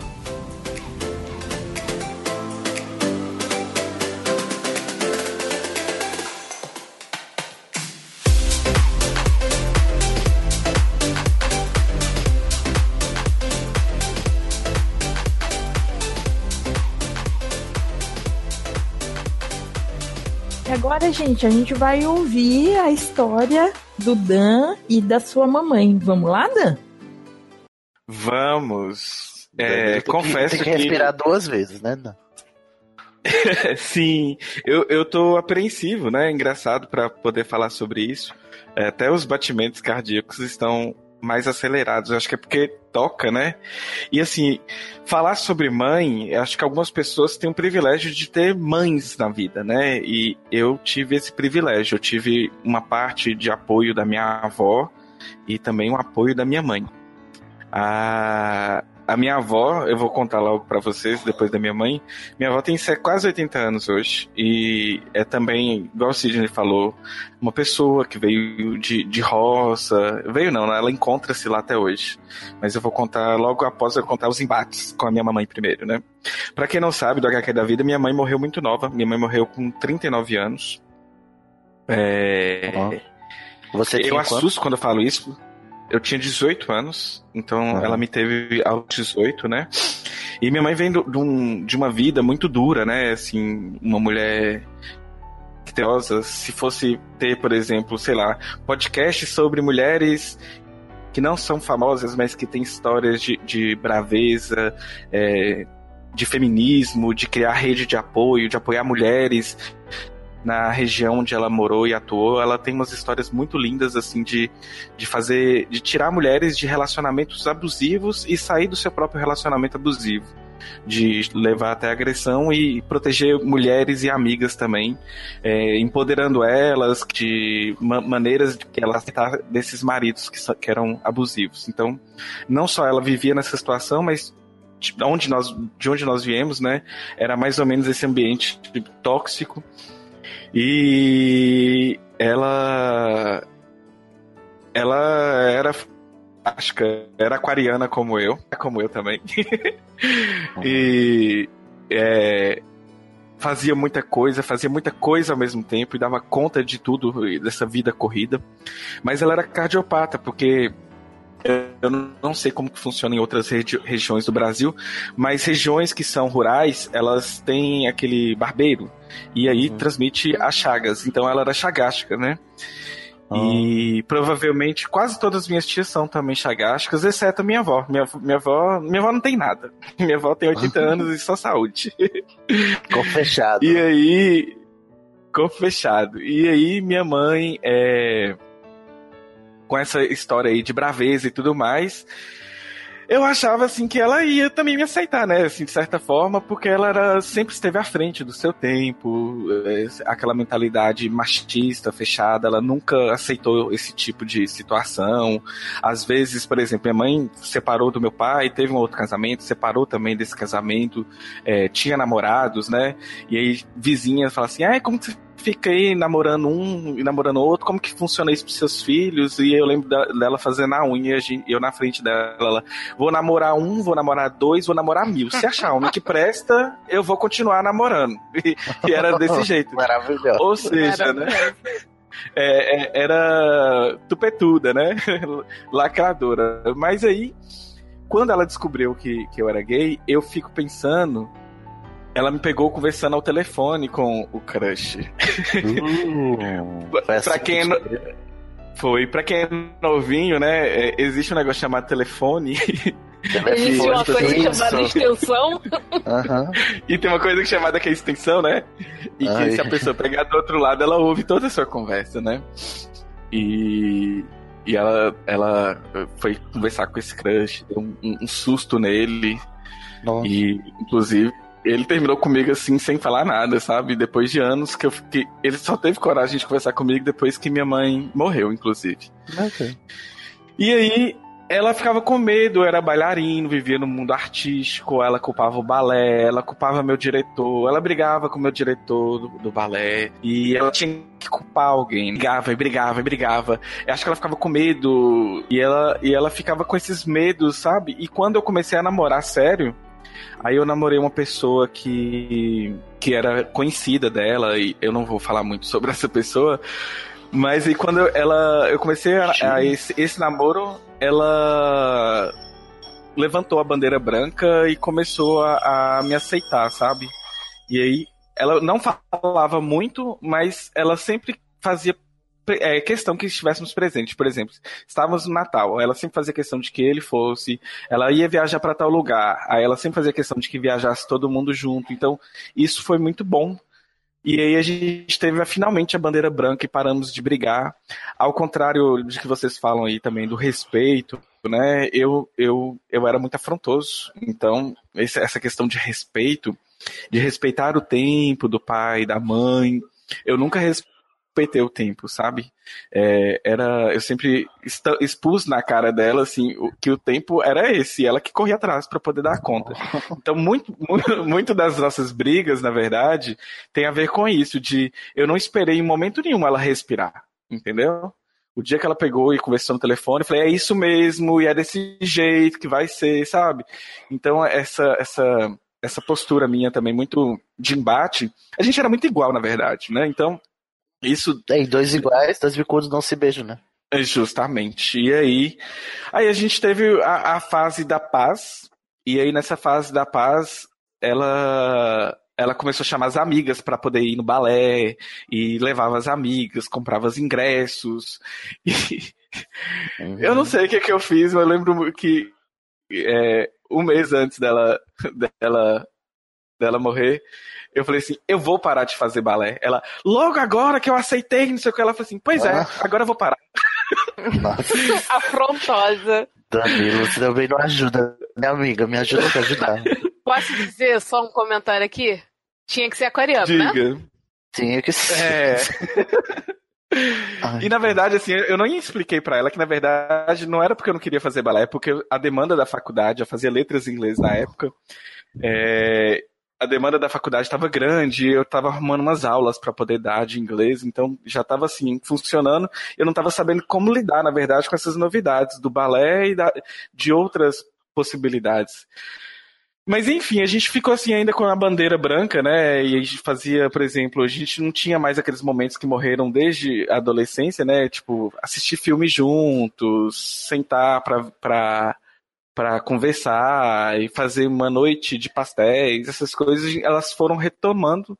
Mas infelizmente, um belo dia, ela, ela pegou um carro, né? E foi fazer, saiu com meu irmão e passou mal e ficou em coma e não voltou. E eu já tinha 18 anos e eu tinha uma irmã de 7, né, que mora comigo até hoje, e um irmão de 15 anos, e eu tive que largar um pouquinho esse lado afrontoso, tomar conta da empresa dela que ela, que ela, que ela tinha, né, Inclusive, essa empresa, ela falava comigo, porque minha- na época do vestibular eu tinha nota para fazer administração. Ela falava, faz administração, toma conta da empresa, não sei o que. Ela falou assim, mãe, eu vou fazer o meu caminho. O dia que a senhora morrer, espero que eu esteja muito velho, pega isso aqui tudo que você tem, vendo e continuo dando as minhas aulas.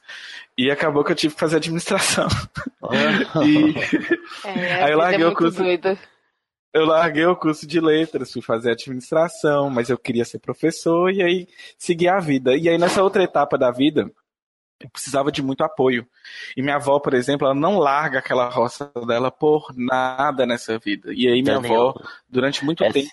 Oi. Essa, a sua avó é a mãe da sua mãe? É a mãe da minha mãe.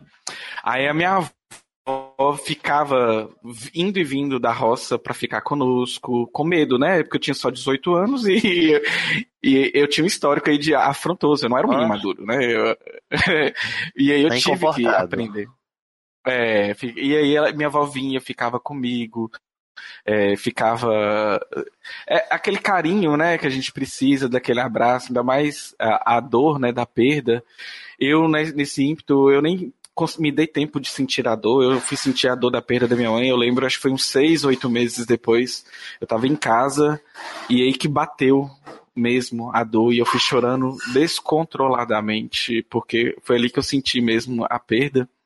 E aí, aos poucos, minha avó foi me, me, me deixando mais autônoma no sentido de. de ela não sentia necessidade de ficar vindo sempre, né? Ela largava tudo que ela tinha no sítio e, e vinha ficar comigo.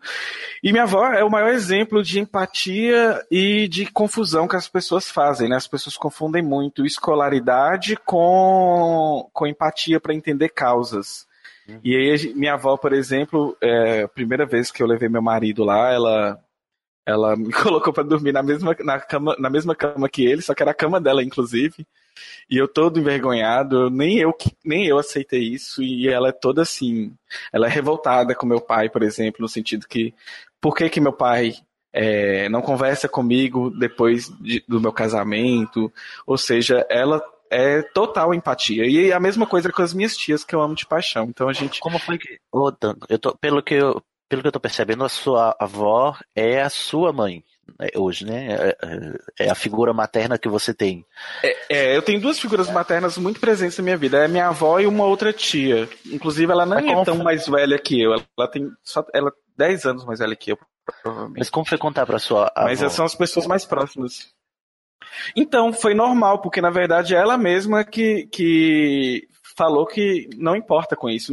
Eu não precisei de contar pra ela, entendeu? Ai, que- ela mesma trata a coisa com naturalidade, e aí, por exemplo, é, minha tia conversando com ela, ela falando, que é isso? Não tem nada a ver com isso, não, isso é bobeira, sabe? Aham. E ela, ela simplesmente acha que deve me respeitar e me amar, porque eu sou uma boa pessoa, e que o resto é, é como se na cabeça dela isso é tão secundário, sabe? Ela nem. Não é que ela invi- é, invisibiliza a minha situação, pelo contrário. Quando eu chego lá, ela fala, ela, quando ela fala de Wagner pra mim, ela fala assim, ela fala meu homem, sabe? Eu- Aham. não sei o que lá com seu homem. Eu fico com vergonha, sabe? E ela não, e ela, ela trata isso com muita naturalidade. Então eu vejo que Ó, é isso é, é muito legal, né? Isso é muito bacana, né? Porque você sente a diferença de ela falando com essa natura- naturalidade por ser natural e não por te invi- vi- invisibilizar, né? Porque a gente sente essa diferença. E acho que é muito bacana esse teu relato, Dan, porque outra coisa que a gente desmis- desmistifica a partir disso é não só o lance da escolaridade, mas a questão também de, ah, por conta da geração. Porque, sei lá, alguém é muito mais velho, aí não vai entender. Quando que, na verdade, a gente vê gente de 20 e poucos anos, 30 anos, assim, mais ou menos da nossa idade, e que é homofóbico, é transfóbico e bate nas pessoas e tem discursos de ódio, sabe? A gente se engana muito com isso também. Claro que o meio como você é criado te influencia de, de grande forma, mas tudo é a pessoa também tá propensa a abrir a cabeça, a ouvir o outro e ter empatia, né? Isso da, da empatia não tem idade, não tem geração e não tem escolaridade. Isso eu acredito é, são outros fatores. Eu já convivo com o Danilo há algum tempo, né, assim, virtualmente, ele já me contou várias histórias da avó dele, e já dá pra chamar a vovó do Danilo de vovó empatia, porque ela é maravilhosa. Inclusive, eu tenho, eu estou muito relapso com ela e, e, e até agendei uma visita aí para porque eu- em função de doutorado, às vezes podcast, a gente empolga com as coisas, mas a gente vai deixando de lado e ela mandou um recado que tá muito velha, Ah. que velho morre a qualquer hora e que eu, eu tô muito relapso com ela. E ela manda real. Ameaças, né? Ameaças. Mas vou visitá-la esse feriado, inclusive, que vai ser, é, no caso, antes da, de chegar o programa no ar, né? Um beijo para a vovó empatia. Beijo. Ai, minha avó chama Santa, gente. Olha que nome. Santa? Ai, que ainda, bem que, ainda bem que não é ironia, né? Não é ironia, minha avó é Santa. Gente, só pra constar aqui, acho que eu não falei o nome da minha mãe. O nome da minha mãe é Demilde. Beijo, mãe. É, eu, eu falei da minha avó e não falei o nome da minha mãe. Minha mãe chama Maria do Carmo, né? Chamava Maria do Carmo. Ai, gente, depois desses relatos aí, todo mundo choroso, todo mundo emocionado. A gente ainda tem o último áudio, que é o da Maria Helena, que é a mãe do Igor Moreto. Vamos ouvir esse O último Igor, áudio. o Igor que é, gente, né? Nosso, já participou aqui com a gente em alguns HQs da vida. E é lá do site animagos.com.br, o melhor Potterhead que você respeita. Um beijo pro Igor e um beijo pra mamãe dele também, que é uma fofa. Uma história maravilhosa, né, Cid? Aham, sim. né? E- Ai, meu Deus, ouvir a mãe do Igor dá um quentinho no coração.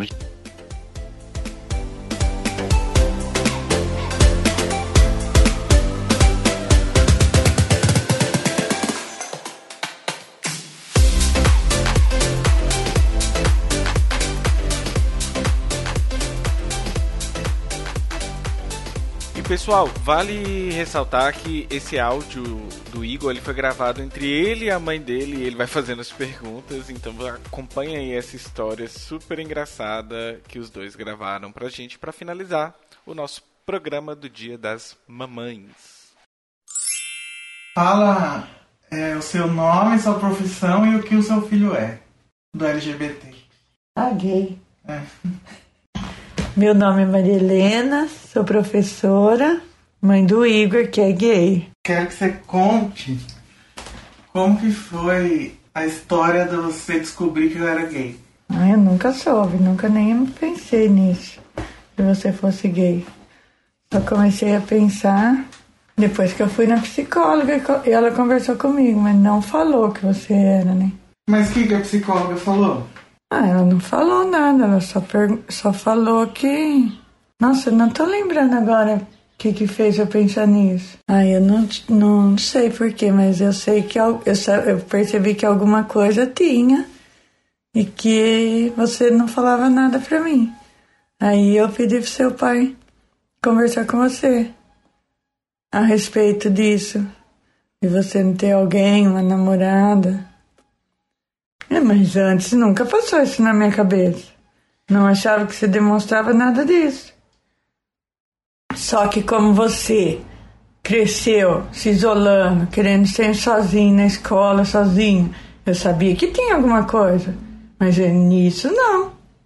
Não achava que era isso. Que isso era o motivo de você ficar se isolando. Quando, eu, quando você começou a crescer, que você não saía com os meninos, você não lembra que os meninos ligavam, porque era, nem era celular, né? Era telefone. Eles ligavam, você não ia nunca em nenhum lugar. Aí pedi pra seu pai conversar com você. Foi e conversou e você falou pra ele que você era gay. Quando, quando seu pai falou pra mim isso, você falou que era gay, eu não fiquei chocada por causa que você era gay. Eu fiquei mais chocada porque passar a vida inteira falando, sei lá, psicó- você faz, que você perguntando alguma coisa pra você, tava sempre com você e eu nunca soube nada, nunca imaginei nada, que isso era seu problema. Isso foi o que mais me chocou, que mais me deixou triste e que até hoje eu penso nisso que não precisava ter perdido um tempo desse. Você, né? Mas eu achava que você ia chegar E aí você, que uma hora você ia me falar. Isso. e aí você ficou chateado que eu não falei. É, bem pra mim, né? que eu achava que eu que tinha que saber. Porque eu que sempre fui preocupada e sempre vi alguma coisa, como é que você não vai falar pra mim? Por quê? Porque eu nunca te dei chance. Aí esperei, esperei e você não me contou, né? Até que eu perguntei, né? Que história que era aquela? Você falou pro seu Olha pai. aí o jeito que você perguntou, nada a ver. Hã?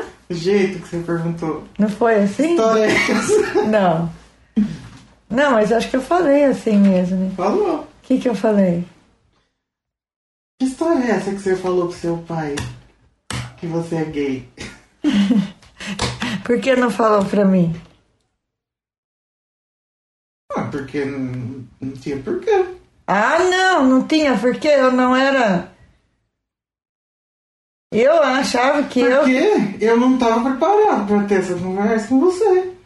Por que, que eu falei pra ele falar pra você? Porque quando eu falava pra você de namorada, de que se paquerava ou de alguma coisa, você falava que não- isso não era conversa pra ter com, comigo, porque eu era só mãe.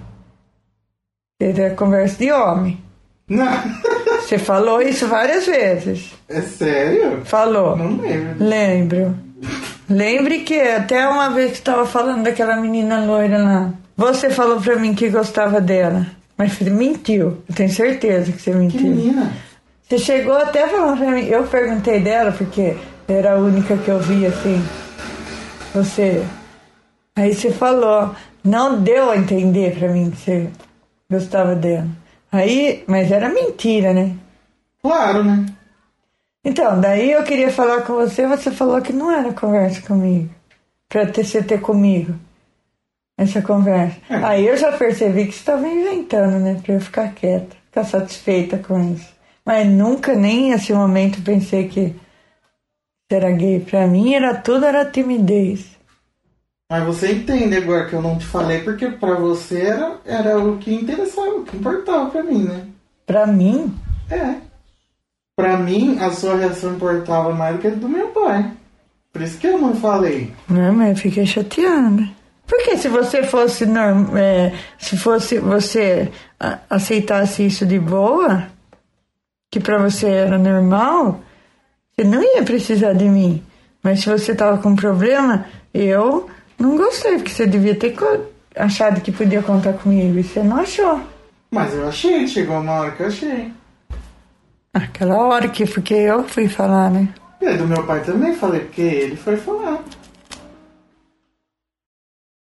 Então, daí você me falou que era verdade, que você era gay. Aí eu perguntei, né? Mas você Já começou a chorar. não foi assim? Foi. É. Então, porque eu não queria que você fosse gay. Ah, e aí, depois que eu te falei, o que que passa, o que que você ficou pensando sozinha com você mesmo? Ah, a única coisa que eu pensava era que você tinha sofrido e que você sofria por causa disso que ia ser difícil pra você. Continuar sendo difícil. Porque já era difícil, né? Na sua vida. Só que eu pensei assim, ah, pelo menos agora acho que ele vai se libertar. Pelo menos agora ele vai. Já se abriu, se, se, aceitou e vai ser feliz. Ser feliz que eu tô falando assim, sair pro mundo, enfrentar suas barreiras, que pra mim tudo, tudo que você ficar em casa, você não sair, você não ir atrás de trabalho, tudo você ficou por isso. Tem medo de se envolver com os outros. Não tem que ter medo. Não tem que ter nada. Ninguém nem tem que saber que você é ou não é. Só quem você quer que saiba. Tem que viver a sua vida de, como qualquer um. Porque é assim. Não há necessidade de si. Só pra quem você quer. E se o quê? Falar, "Ô, que nem você gosta, quer que eu falo toda hora, que você fala assim, gay, gay, gay. Você não é gay. Pra mim, você é uma pessoa como a outra. Meu filho, e pra, pra todo mundo tem que ser assim. Tem que gostar de, de você de- pelo que você é. Pelo que- como você trata as pessoas, como você convive com as pessoas. Eu acho isso. Agora, que se você gosta de homem, gosta de mulher, ninguém tem nada com isso. Que te satisfaz, se você não mexer com quem não quer, não é da conta de ninguém. Não magoa ninguém. Mas eu não fiquei frustrada. Não acabou com as minhas expectativas. Para mim não acabou o mundo porque isso é isso. Para mim, para mim achei que foi bom. Você falou, pelo menos já era um problema que já tinha solução. Era só encarar agora. Para mim era isso. É, depois que eu te falei, depois que você tinha na sua cabeça que você tinha um uma, um espécimen gay na sua casa, que saiu da sua barriga, o que, que mudou na, na sua vida no jeito que você, que você encara, por exemplo, na escola, um comentário homofóbico? Eu encaro assim, é, comentário como uma piada, tipo assim. Se eu tiver a oportunidade, eu falo. Eu já falei na escola, uma vez na hora do recreio, que estavam falando lá. Aí eu falei, gente, vocês nem sabem o que vocês estão falando. Não é assim. Pode parar. Eu falei. Falei, "Nin- não tem, você não tem ninguém, você não sabe como é que é. Falei, a partir do momento que a gente tá no meio da coisa, a gente não pensa assim. Ninguém pode ficar. Agora, uma piada é uma piada, eu não ligo. Pra mim, que vem de baixo, não me atinge. É uma piada, que isso é normal, todo mundo faz.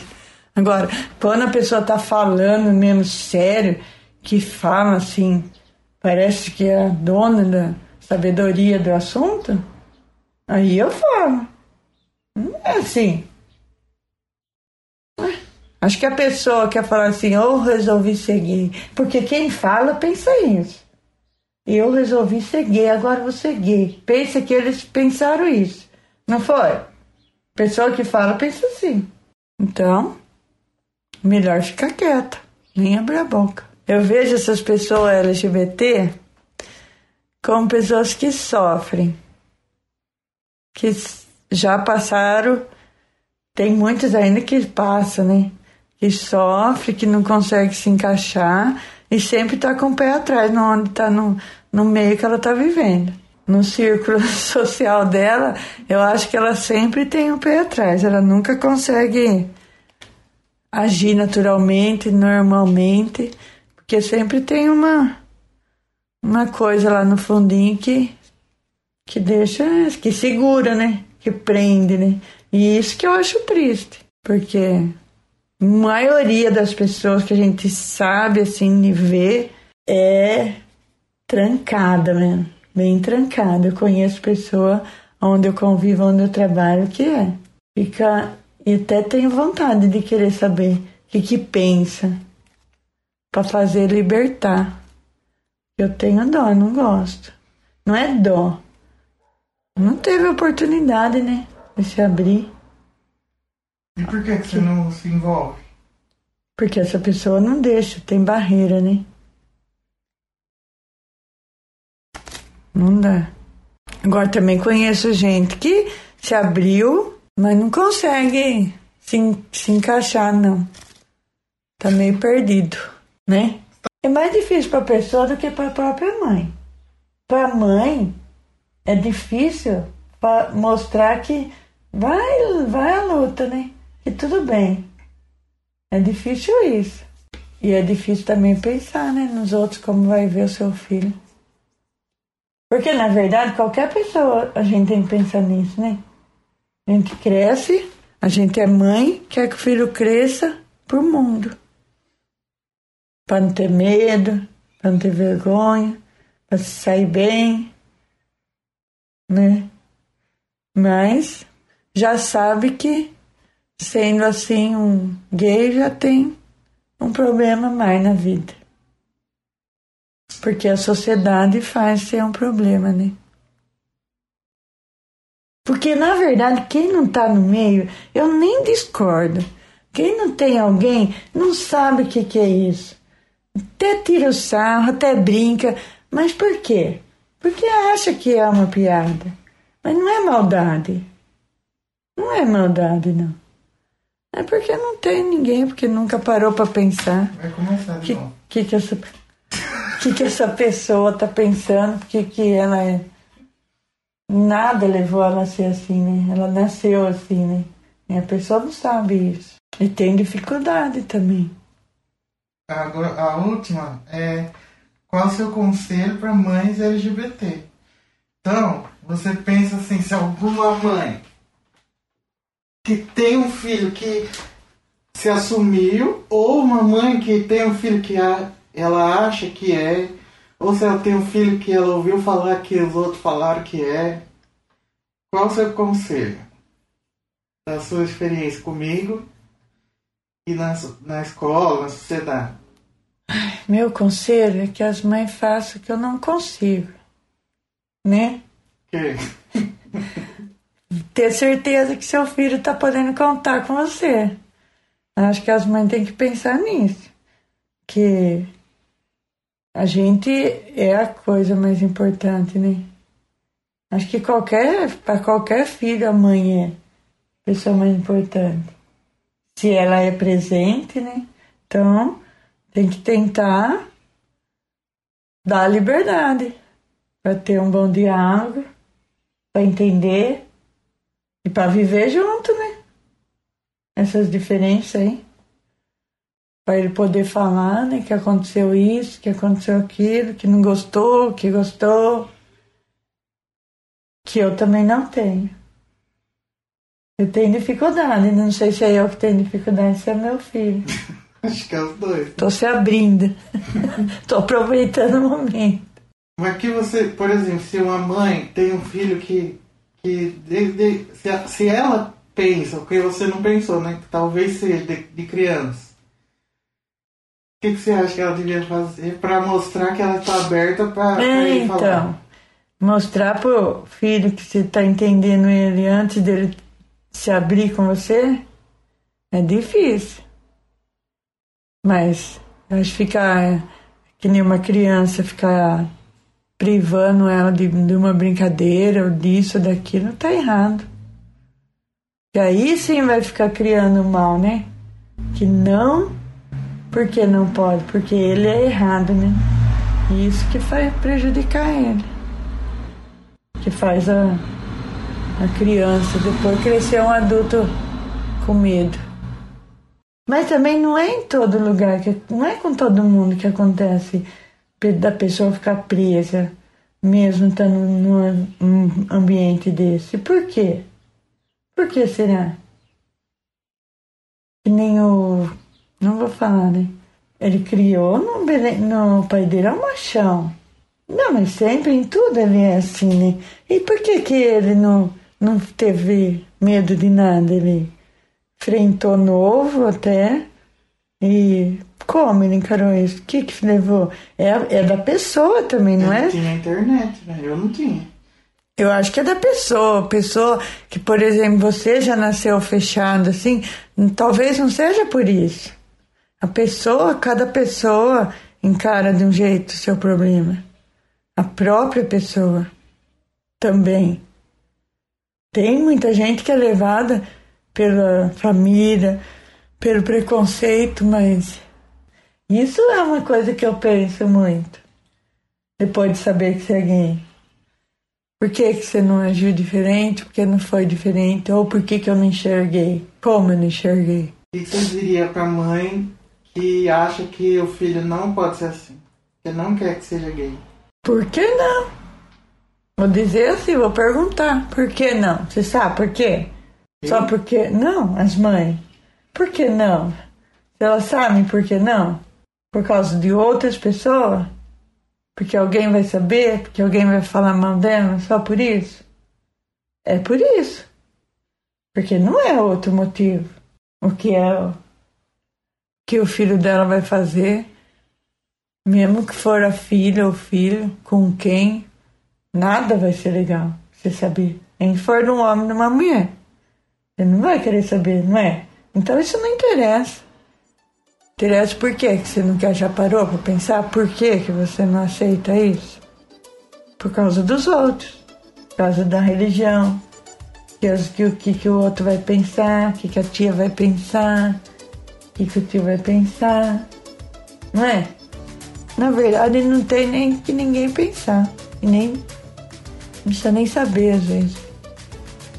Se não houve um- uma oportunidade, vai ser feliz.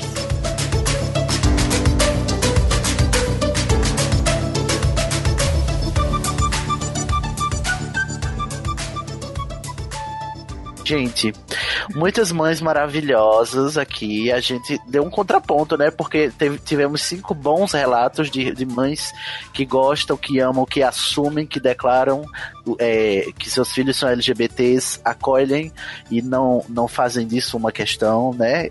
E a gente também falou das, das nossas vivências que não são tão coloridas assim, né? Mas acho que deu um contraponto, mas uma coisa que eu queria ressaltar aqui no final é você é LGBT que tem uma mamãe que lhe rejeita, ou você é LGBT que sequer tem mãe, né?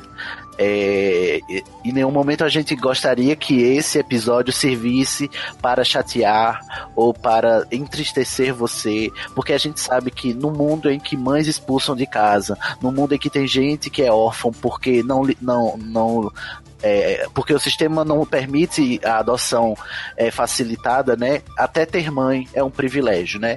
E a gente tem até que reconhecer isso aqui também, né? Que, que, que ser filho, né? Ter crescido com a mãe do seu lado por preconceituosa, pre- por mais preconceituosa que ela tenha sido, mas que garantiu o nosso sustento e a quem a gente deve alguma coisa e com quem a gente pode recorrer, isso ainda é um privilégio e a gente tem que reconhecer isso aqui também.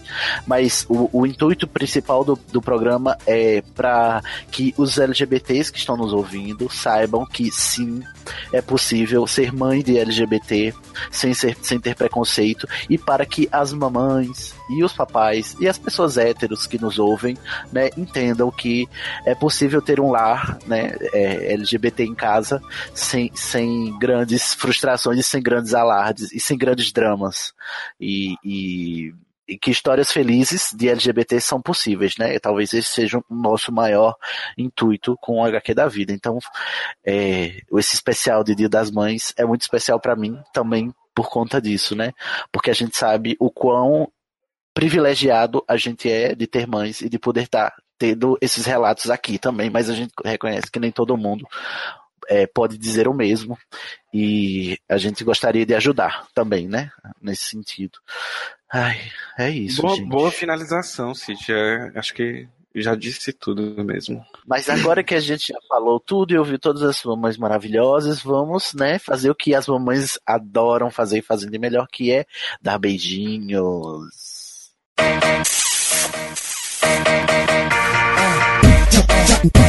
Um beijo pra quem é DJ, um beijo pra quem é MC, um beijo pra quem é do bem, um beijo pra travesti. Não vou perder meu tempo lendo hater. É, pessoal, então depois disso aí, cheio desse programa cheio de emoção, vamos mandar os nossos beijos para os nossos padrinhos. Nós temos lá Fernanda Cari, Guilherme Piaça, Carla Gonçalves, Davidson Hoffman, Julian Vargas, Jean Carlos, Érica Ribeiro, Lígia Lila, Luciano Loureiro, Jonathan de Oliveira, Guilherme André Peretti, Lucimara Sadler, Ruzilas Corugloian, Walter Marcelaro Neto, Anderson da Silva, Bruno Narciso, Rodrigo Cornélio, Beatriz Michelon, Raquel Magro, Demetrios França, Franca, na verdade, Rafael Almeida, Valquíria Ferreira Martins. Esses são os nossos padrinhos e apoiadores do HQ da Vida. Um beijo para todos os nossos padrinhos e madrinhas. Então, depois desses beijinhos maravilhosos nos nossos padrinhos, a gente vai partir agora para os nossos comentários. Né, Dan? Então, qual o primeiro comentário que a gente tem hoje? O primeiro comentário que a gente tem é do Demetrios, lá no Telegram. E aí ele mandou para mim assim: Oi Dan, Cash, se eu pudesse fazer uma sugestão de pauta, seria no Afro-Brasileiras. Aí ele continua: Não sei se você assistiu o documentário A Bombadeira. Lá tem um relato de um pai de santo usando silicone industrial e a família exigindo a retirada cirúrgica do silicone.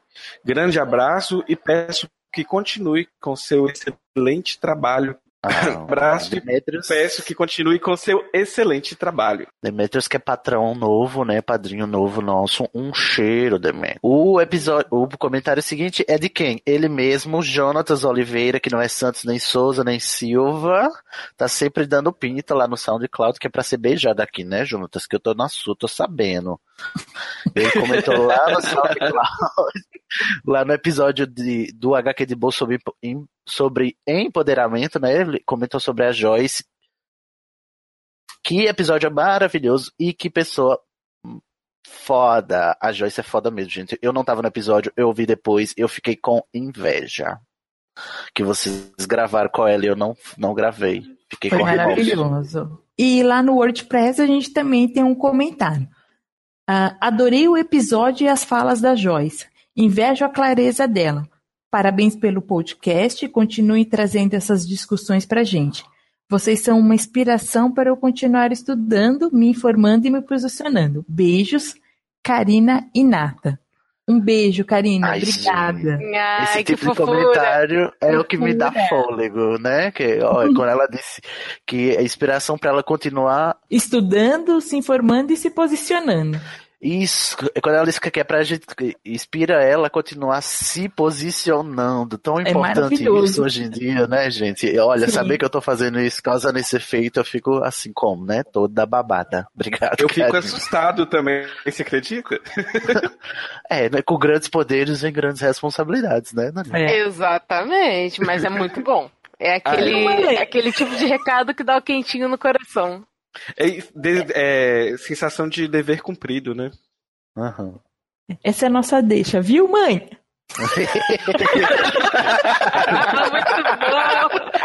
Boa, Aline!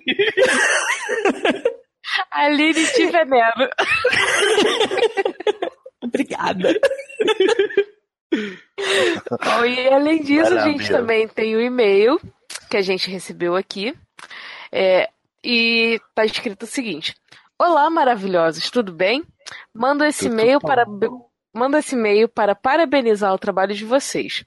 Conheci o podcast através da participação do Dan no programa Ponto G e desde Ih, então estou amando os episódios que eu vi. Olha ela! Felicidade dupla! Minha outra casa, então a gente já fica duplamente feliz. É, já, tinha, já tinha te adorado, Dan. E agora estou apaixonada pelo Sidney também. Olha só. para. gatinho. Que vocês continuem brilhando nessa podosfera que carece de amor e compreensão. Amei o programa 23, Preacher Renan Wilbert. Para encerrar, que Cher os abençoe sempre. Amen. Amen. Amém. Beijos. E quem escreveu esse e-mail lindo pra gente foi a Fernanda Corte. Fernanda, um cheiro bem grande, sua linda. Mua, Seja bem-vinda. E para finalizar, nós temos o comentário do Luciano Loureiro, que é também nosso patrão e é patrão lá do SED também. Ele colocou assim: Achei o que reclamar. Episódio muito curto. Queria mais. Amém, chefe. lá no episódio do Renan. Do Renan, né? Ai, foi mesmo, bem Cher. Cher, é, que Cher é, mantenha, né? Mantenha. Só aproveitando a deixa também, é só pra comentar com o ouvinte como esse mundo é pequeno e engraçado, porque eu não tava na gravação, mas depois em off eu tava falando aqui, principalmente com os meninos, que eu estudei na mesma época que o Renan na faculdade de letras, então eu conheço o Renan. Ela sabe dos podres do Renan, gente. Vamos mostrar isso. é, é muito engraçado, porque a gente acha que esse mundo é grande, aí a gente começa a fazer podcast e vê que é um ovo. Todo mundo se ovo. conhece, todo mundo se encontra, é muito divertido. É um ovo de codorna esse mundo. Andrade 2018. Do mesmo criador, Ai, tosse no mudo viado. Ai, só, só bordão top, né? E Cid, como que o ouvinte pode encontrar a gente aí nessas, nessas web da vida?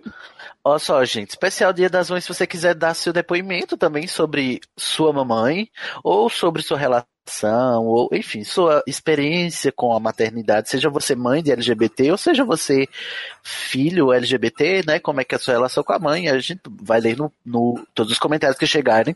A gente vai ler no próximo HQ da Vida mês que vem. Você comenta com a gente de várias formas. Tem o e-mail que é hqdavida@gmail.com ou você pode nos seguir tanto no Facebook, quanto no Twitter, quanto no Instagram. Todas as três é arroba HQ da Vida, né? No Facebook, no caso, é barra HQ da Vida. A gente também está no SoundCloud, que é HQ da Vida, e tem o nosso site, se você quiser comentar lá, que é hqdavida.com.br. E não, não se esqueça, gente, se você tem conta no iTunes, e quer ver a gente brilhando e, né, quem sabe, fazendo, levando a palavra de share a mais mamães de LGBTs para que elas possam aceitar e compreender seus filhos com mais facilidade e com mais informação, dá cinco estrelinhas a gente lá no iTunes para ver se destaca, a gente fica em destaque lá no iTunes e todo mundo vê a gente brilhando, ok? Ok, nós falamos de. Com certeza eu não prestei atenção, né? Instagram, Telegram, essas redes novas. né? Ah, não, Telegram eu não falei que eu tenho preconceito, que eu não tô lá, eu não recuso. Eu vou colocar Telegram, de novo. Telegram não me inclui, eu não vou anunciar, não vou dar palco pro Telegram. Então vocês anunciem aí. Gente, é, só lembrando, o Telegram, ele realmente, né, Cid, ele não possui acessibilidade e, e, e provavelmente não há projetos. Eu já vi gente questionando sobre a acessibilidade do Telegram. Faz e anos ainda, já que tem.